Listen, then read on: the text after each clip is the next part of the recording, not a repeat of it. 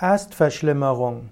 Erstverschlimmerung ist ursprünglich ein Ausdruck aus der Naturheilkunde oder auch allgemein aus der Medizin der Heilkunde. Man spricht von Erstverschlimmerung, dass man bei einer Behandlung manchmal schlimmere Beschwerden bekommt.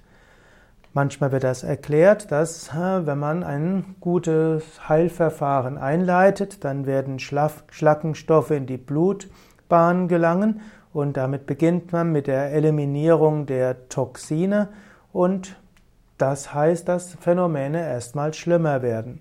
Oft wird gesagt, dass die Erstverschlimmerung ein positives Zeichen ist für das Ansprechen der Therapie.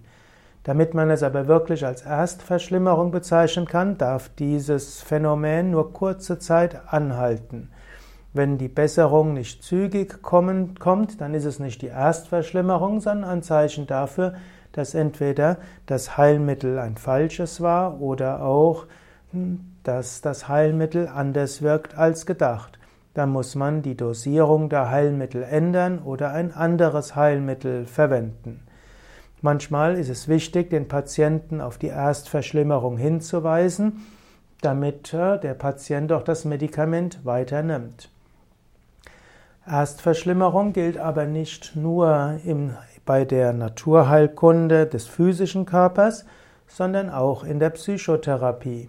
Manchmal, wenn man mit einer Psychotherapie beginnt, kann es auch zu einer Erstverschlimmerung kommen. Das heißt, der Patient wird sich plötzlich bewusst, dass die verschiedenen psychische Leiden nicht nur auf äußere Dinge zurückzuführen sind und die schwierige Situation, sondern dass auch in ihm selbst bestimmte Dinge der Änderung bedürfen und dass das nicht so einfach ist. Auch in der Depressivität weiß man, dass äh, wenn jemand mehr Energie bekommt, dann muss das nicht nur gut sein, sondern manchmal kann es heißen, dass er dann destruktives Verhalten erst umsetzt. Und so sollte man sich bewusst machen, Vieles Gutes, was man tut, kann auch erstmal zu einer Erstverschlimmerung führen und darüber muss man hinauswachsen. Im Yoga sprechen wir auch gerne von Reinigungserfahrungen, wenn man zum Beispiel seine Meditation intensiviert oder wenn man seine spirituellen Praktiken intensiviert, dann können bestimmte Prozesse in Gang gesetzt werden und man wird sich vielleicht schmerzhaft bewusst, was alles in einem noch drin ist. Das könnte man auch als Erstverschlimmerung bezeichnen.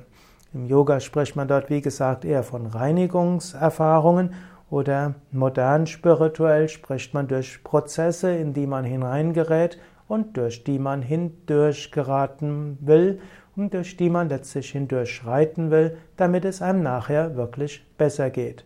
Nicht umsonst heißt es, dass der Himmel erst erreicht wird, wenn man durch verschiedene Fegefeuer gegangen ist.